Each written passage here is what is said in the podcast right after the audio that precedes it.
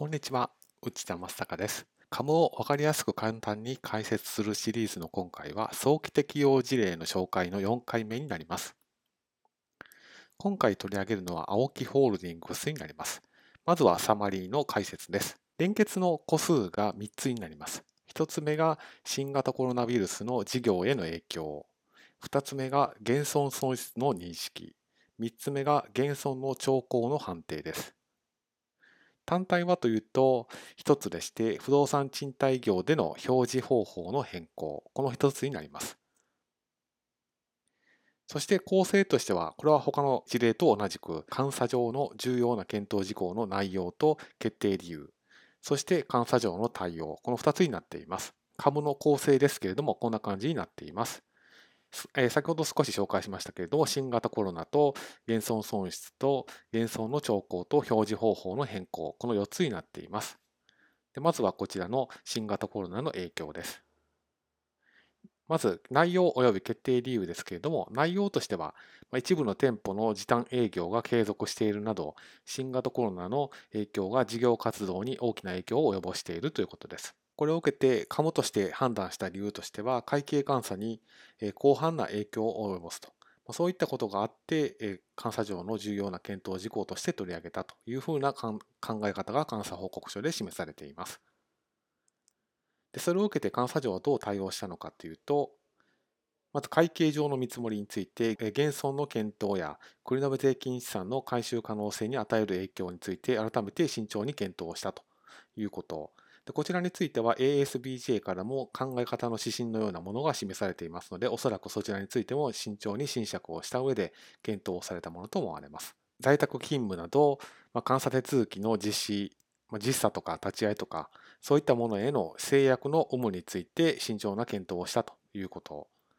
そしてスケジュール、決算や監査のスケジュールにこれまではないような制約が加わっていますので、そういったスケジュールへ与える影響の検討を行い、最終的に、まあえー、適正意見を表明することについての心証を得たというような考え方を取ったものというふうに思われます。次は2つ目の減損損失の認識についてです。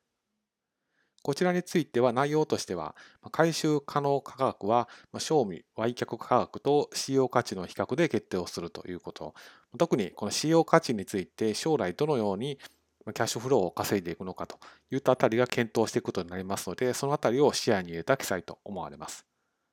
でこれについて決定理由としては、使用価値算定が市場の動向の影響を大きく受けると。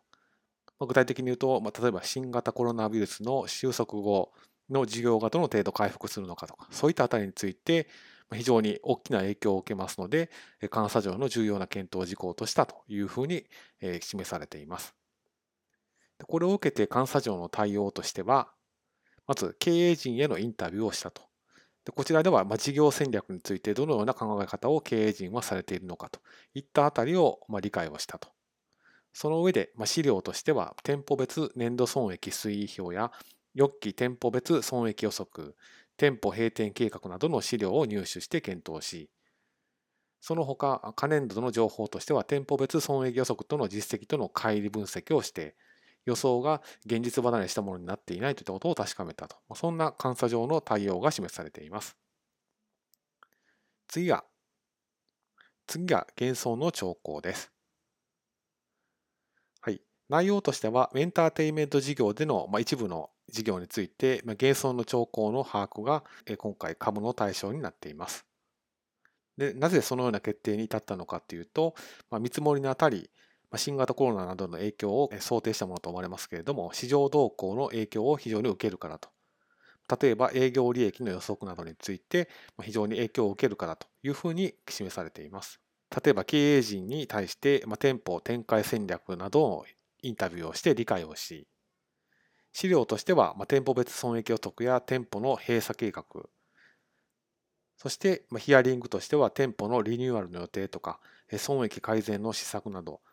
そういったものについてヒアリングをして、最終的に減損の兆候は、まあ、会計ルールに従ったものであるというような判断がされたものというふうに思われます。最後が表示方法の変更です。内容としては、今回から営業収益と営業費用といった項目に表示方法を変更していると。でなぜそれを今回カムと認定したのかというと、経営者による主観的な意思決定を伴うからと。それだけではなくて、表示をこのように改めたことで段階損益に重要な影響を与えると。そういったことがあって今回カムに認定したというふうに考え方が示されています。それを受けて監査上の対応としては、経営陣へインタビューをして、どのような事業戦略を取っていくのかについて理解をして、それだけではなくて、意思決定をする資料や業績報告の資料についてレビューをし、その上で、比較情報、カレンダーの数値の比較情報の組み換え金額が適切に処理されているかという検証をして、最終的に中期の妥当性の検証へと至ったというふうな監査上の対応が示されています。まあ、非常に詳しい情報がこのように示されていますので、自社への適用にあたって参考にしていただけると幸いです。